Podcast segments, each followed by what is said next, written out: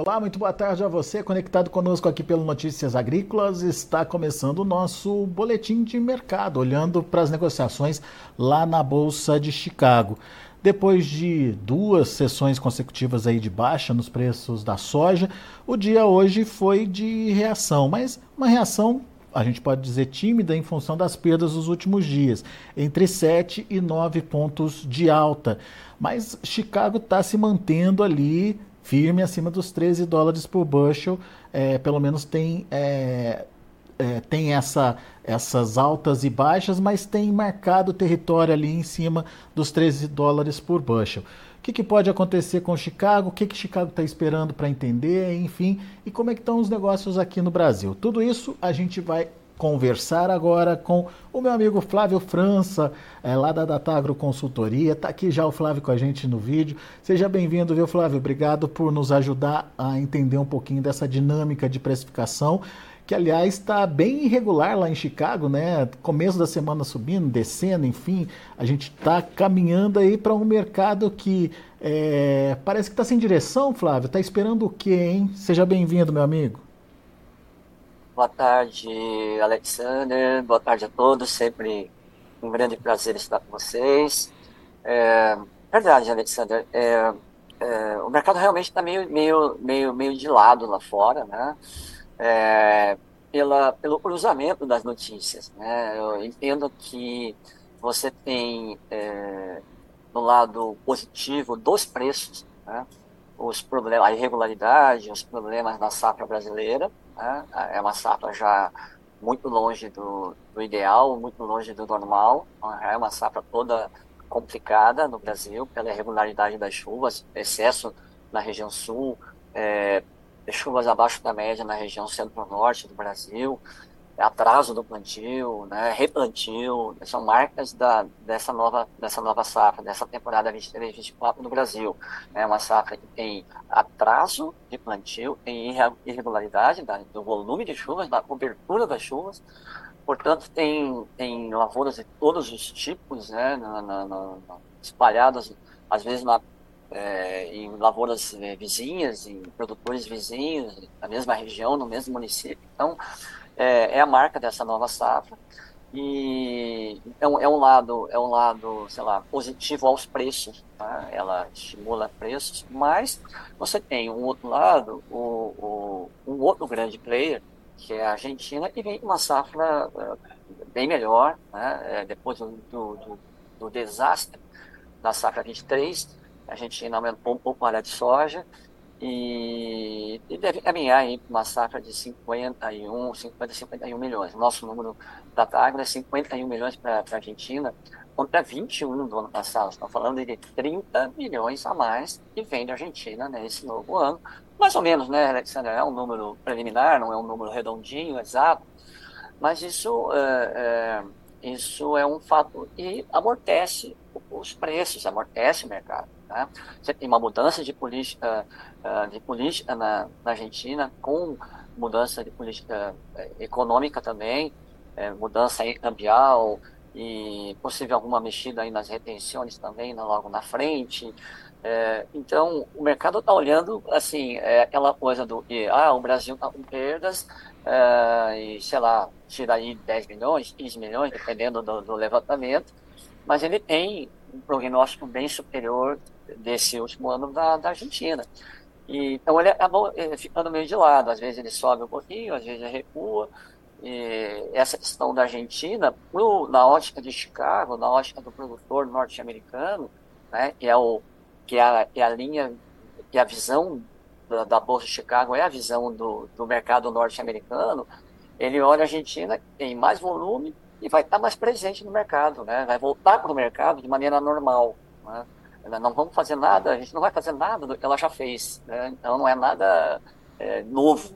Só que ela estava ausente, né? Nos três, quatro anos, porque todo um bloqueio, é, retenções altas, controle de exportações, tudo isso deixou a Argentina meio como um, um párea do mercado. Né? A Argentina era um párea, tinha volume, mas não tinha muito, ainda perdia com safra. E esse ano ela deve estar no mercado livre, o produtor vai vender a hora que ele achar melhor, um câmbio mais, mais equilibrado, uh, e com volumes bem, bem melhores. Então, isso para Chicago é ruim, não é uma notícia boa, né? é uma notícia ruim é, para os concorrentes né, da Argentina, é, é, Estados Unidos, Brasil, né, indústria brasileira, exportadores brasileiros. Então isso limita, limita é alta, assim, mais explosiva do preço. Então isso acho que dá para entender, né, eu na minha na minha humilde visão aqui, acho que entendo esse esse andamento de Chicago meio irregular, meio lateral, porque ele realmente tem uma variável é, positiva para preço, que é o problema do Brasil, mas tem uma variável é, também negativa para preço, que é a Argentina. Né? É um grande player, é um grande produtor, e se você faz o balanço, né? é, não tem é, falta de produto no mundo. Né? A princípio, os estoques mundiais ainda devem ser maiores, ou mais ou menos equilibrados com o último ano. Bem ou mal, né, Flávio? Chicago acaba olhando para a América do Sul e não só isoladamente para o Brasil e não só isoladamente para a Argentina, né?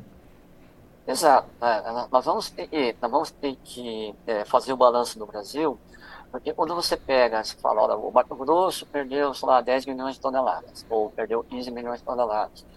É, você pega, o, o, o, sei lá, Maranhão, Piauí, Tocantins, também algumas perdas ali acumuladas. É, você pega o potencial de Goiás, que já não é o mesmo também, né? Região mais ao norte de Goiás, algumas regiões estão tá com problema. É, mas você tem o Paraná que vem com uma safra provavelmente cheia. Você tem o Rio Grande do Sul, que o ano passado perdeu muita soja, né? colheu 12, 13 milhões de toneladas, esse ano vem com 22, tem 10 a mais é, de safra desse último ano no Rio Grande do Sul. Né? Então, é, né, calma, né? se você analisa só uma situação regional, você, se você não olha o macro, você pode cometer um erro de avaliação. Né? Então, eu, eu não estou aqui diminuindo o problema do produtor, que está perdendo. Então a safra é realmente complicada, é uma safra difícil. É, tem gente perdendo bastante, com replantio, com aumento de custo. Então tem problema generalizado, eu não estou diminuindo isso. Só que a gente precisa colocar essa perda no cenário brasileiro e mundial. É, e aí que esbarra, né, e, e, e, não, não dá nesse momento ainda, com as contas que a gente tem hoje, não dá para ser é, é, explosivo, é explosivo para o mercado internacional. Eu acho que não é, não é essa visão, não é o que a gente trabalha. E nós temos que ter um problema muito pior, dizendo, no Brasil piorar ainda mais, as perdas serem muito mais volumosas para realmente Chicago e 15, 16 dólares, que é o que, que tem muita gente imaginando que o mercado possa ir. Uhum. Ô, ô, Flávio, o que, que vocês aí na Datagro estão projetando em termos de tamanho de safra aqui para o Brasil? Olha, a gente começou o número lá em julho, na intenção de plantio, 163, 164, já era um número conservador, viu, Alexander? Se nós olhássemos a área, a área aumentando aí 2, 2,5%, e colocasse o mesmo rendimento de 2023, nós teríamos um potencial de safra de 170 milhões. Tá? Então seria, num ano ótimo, algo em torno de 170 milhões de toneladas. É, e a gente já foi conservador, então a gente abriu a temporada é, conservador no 63, no 64, já imaginando o problema que teria um um El Ninho intenso, né, um El Ninho intenso para a região centro-norte do Brasil. É, nosso número atual de novembro, é, ele, ele, ele caiu para 156, é, é um número que a gente vai revisar, vamos fechar, fechando, vamos fazendo um novo levantamento, vai fechar agora semana que vem.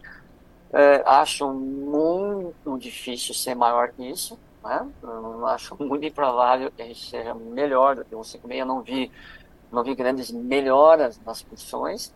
Então, ou é um 5,6 ou provavelmente abaixo. Né? Acho que deve talvez algum ajuste ainda para baixo nesse número no nosso próximo levantamento. Gente só vou ter certeza disso quando fechar bem as planilhas aí regionais de cada estado. Eu estive viajando é, nas últimas duas semanas, viajei em Mato Grosso, viajei ali oeste da Bahia, e então a gente foi checar em loco, né, a realidade do estado, né, eu acho que especialmente Mato Grosso, que é o, que é o acho que vai ter é o, é o, é o estado mais prejudicado por esse clima irregular, por esse atraso das chuvas.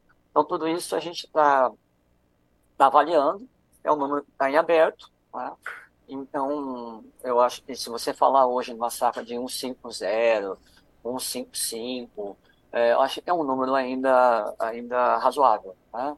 Abaixo disso, eu não sei se chega ainda. Por enquanto, vamos medir, porque a gente tem que lembrar, né, Alexandre, o número atual, mas a gente está no olho do furacão, né? É. Então, nós temos os mapas de, de dezembro, agora segunda quinzena de dezembro, temos uma onda de calor começando hoje, né? É uma de forte calor, então vai ter cinco, seis dias de muito calor, um, sem chuvas nessa, nessa, nessa região central, sul, sudeste, uh, norte, nordeste, praticamente vai chover muito pouco, muito calor. Então, isso não é uma notícia boa. É. Depois de, dessas chuvas vem uma onda dessa, desse, dessa onda de calor vem uma, uma, uma sequência de chuvas que provavelmente pegue grande parte da região produtora. Vai ter que ver o volume, cobertura.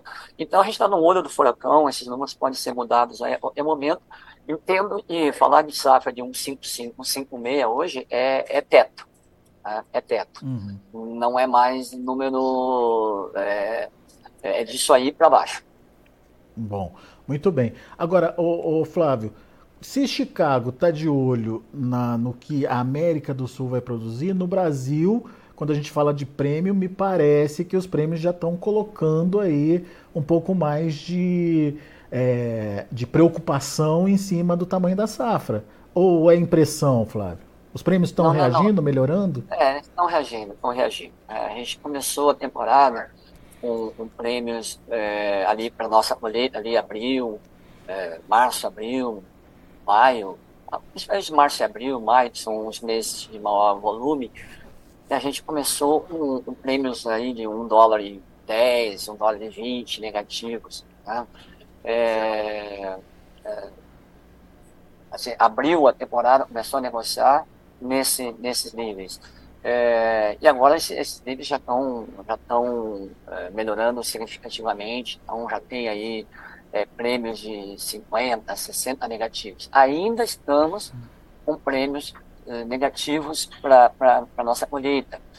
Uh, mas que, a depender dos números que a gente for, for é, materializando, né, é, de acordo com a materialização das perdas, né, contabilização das perdas, talvez esses prêmios até venham para o zero a zero, até positivos. Acho que não está descartada essa possibilidade de acordo com o nosso tamanho da safra. Então, é, isso é mercado, né, Alexander? Esse é o nosso mercado. Se Chicago está, vamos lá, é, otimista, né, como dizem alguns, em relação à safra, em relação ao mercado, então eles estão menos positivos do que deveria, os prêmios vão lá e precificam. O mercado vai lá, olha, então vamos, é, o prêmio não é um dólar mais um dólar e dez, agora é um prêmio é 50 centavos negativos ainda, mas tem, semana a semana tem melhorado.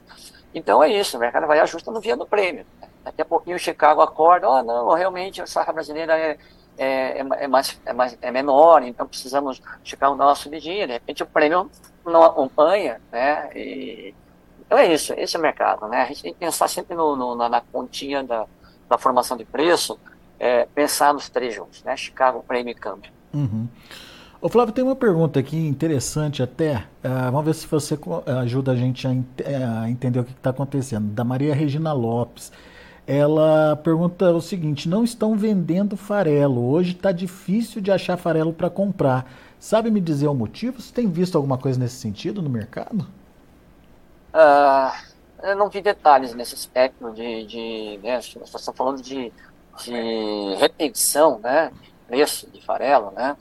É, mas assim, é, isso faz sentido quando você imagina que é, o mercado possa, nas próximas semanas, é, é, confirmar ou, ou, ou é, termos problemas adicionais na, na safra, diminuir o tamanho da safra, ter suporte de preço para Chicago, para soja, farelo, óleo, trigo, né, milho, principalmente, é, é óbvio que se o produtor não está querendo vender, né, sabe, por que a indústria vai querer vender?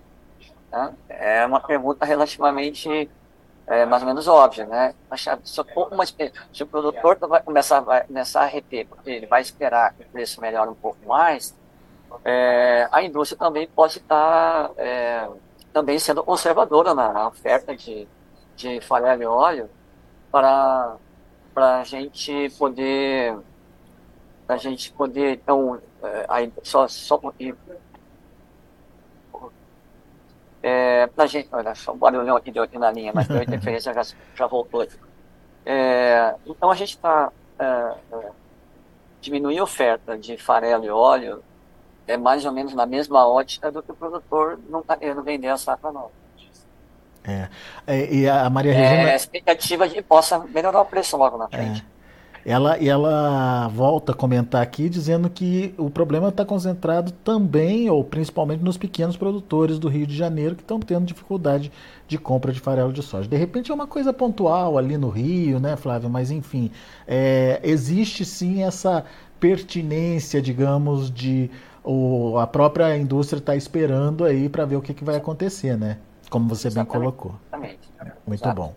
Ô, ô, ô, Flávio, é, só para a gente é, caminhar aí para os finalmente, diante dessa incerteza toda ainda em relação à safra brasileira, um Chicago que sobe e desce sem uma direção definida, enfim.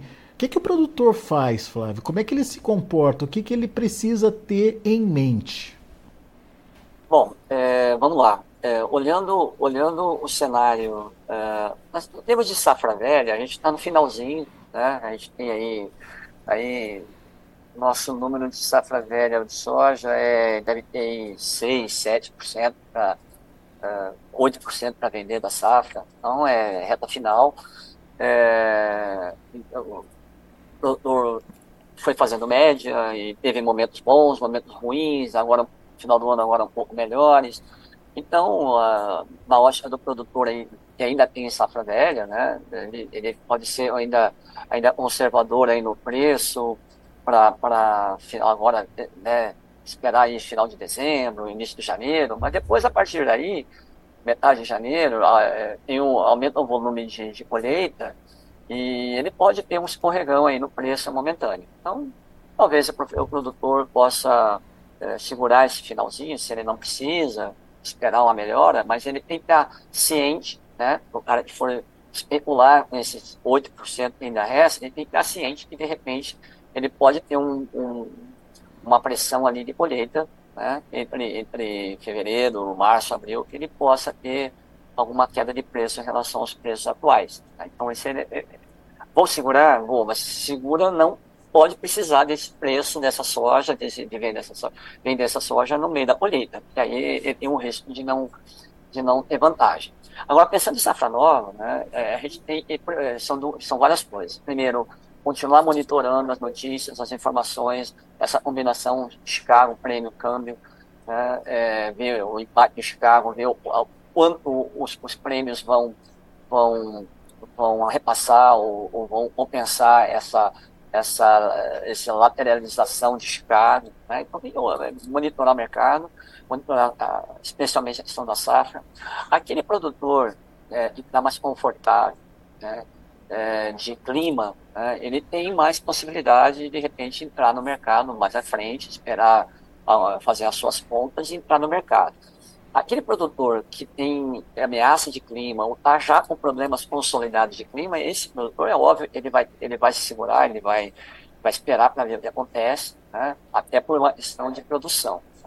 Então, eu acho que, é, no geral, assim, em resumo, é um momento de cautela, né? De cautela, não, não é um momento de sair, é, assim, se atirando muito na, na, na, nas cordas, não. Acho que o mercado tem um cenário é, de um pouco de melhora para Chicago. Não sou, não sou ainda é, explosivo para Chicago, eu não enxergo lá os 15, 16, mas acho que o mercado pode ir para 13,5, 14 dólares com relativa facilidade.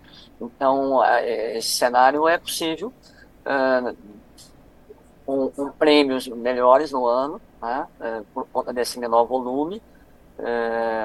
Então, a gente pode ter, ter um uma, uma cenário de preços internos, tirando ali um, um miolo de pressão na colheita, melhores do que a gente viu esse ano. Então, em resumo, uma situação acho, de cautela, acompanhar, monitorar. Se não vendeu nada, se a zero vendido, de repente fazer alguma conta, seus insumos, tragar os insumos, ver aí a, a relação de troca, como é que está, né? Mas é, é uma, eu seria conservador aí, viu? Na, na, nas negociações, acho que tem mais água tem, tem mais água para passar debaixo dessa ponte aí para termos de definição da safra e um parâmetro é, real, assim, novo parâmetro de equilíbrio para Chicago, prêmios, é, nesse novo ano. É, né? Como é que estão as negociações até agora, Flávio? O que, que você tem acompanhado aí? Pois é, a gente tem, a gente tem, como eu falei, da safra é, nova, temos 21, é, 27% vendido, uh, é, 27% vendido até agora, comecinho do, na virada do mês agora. Uh, o ano passado, nessa, nessa mesma época, tinha 21%, então a gente está 6% acima do ano passado. E, tá, e o normal nessa época seria aí os 35%. Então a gente está 8% abaixo do, do, da média e 6% acima do ano passado. É um pouco melhor é, é, de ritmo, né? mas provavelmente uma safra menor, né? Uma uhum. safra menor de, de volume. Uh, mas bem lento, uh, o produtor não está querendo vender e, e, é, como nós falamos, é absolutamente compreensível. Sim. Então você tem aí um, um fluxo de negócios bem, bem escasso, é um ou outro negócio que a gente consegue ouvir, é, bem expressivo, então acho que dá para entender isso por conta da, justamente da, da, dessa situação de segurança e de certeza que a gente tem na temporada. Muito bom. Flávio França, meu amigo, obrigado mais uma vez pela disponibilidade de estar aqui com a gente, pela é, é, possibilidade de estar dividindo com a gente o seu conhecimento aí, enfim, a sua visão sobre o que está acontecendo com o mercado. Volte sempre, Flávio. Obrigado, Alexander. Eu gostaria de desejar a todos aí, nossos, nossos amigos aí, um, um boas festas, né, um, feliz ano de 2024.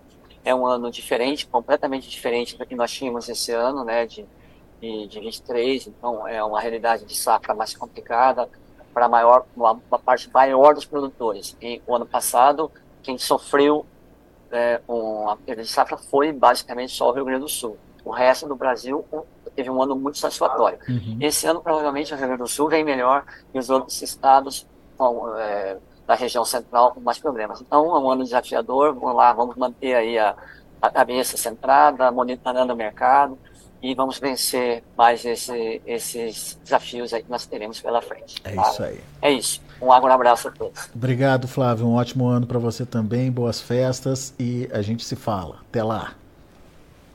Tá aí, Flávio França, da Tagro Consultoria, analisando o mercado, trazendo informações importantes e pertinentes aí para a gente poder desenhar os possíveis cenários de preços para soja é, lá na Bolsa de Chicago.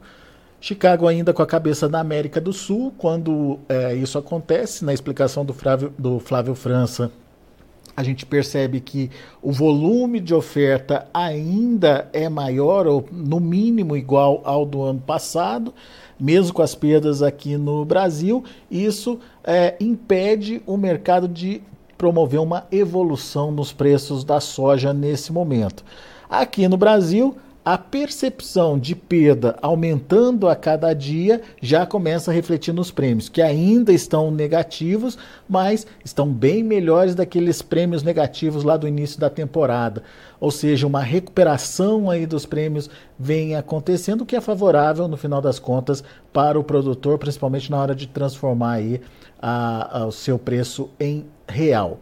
Então a gente tem aí um momento ainda delicado de incerteza e que pode ser movimentado tanto em Chicago quanto aqui via prêmios, é, mas que uh, é preciso alguma cautela e atenção e planejamento, principalmente na hora da negociação, segundo o Flávio França. É importante aí entender que lá na frente, se a gente deixar tudo concentrado para vender lá na frente, isso pode ser um problema maior para os preços. Vamos ver como encerrar as negociações lá na Bolsa de Chicago? Acompanhe comigo na tela.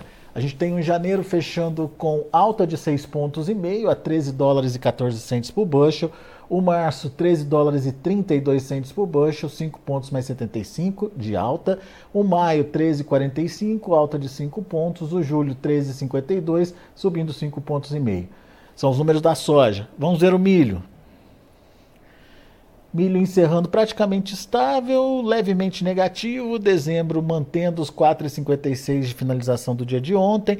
O março 4,79, leve queda de 0,25. Maio perdeu meio ponto, fechou a 4,92.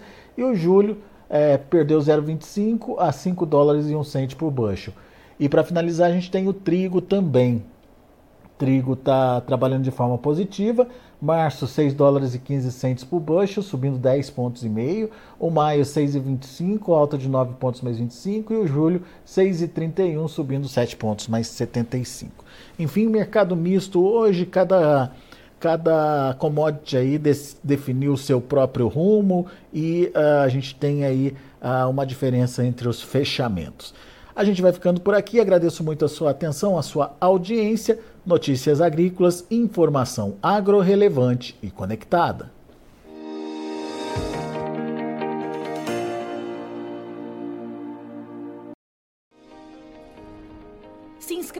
Nossas mídias sociais no Facebook Notícias Agrícolas, no Instagram arroba Notícias Agrícolas e no nosso Twitter arroba Notiagre. E para não perder nenhum vídeo, não se esqueça de nos acompanhar no YouTube e na Twitch Notícias Agrícolas Oficial.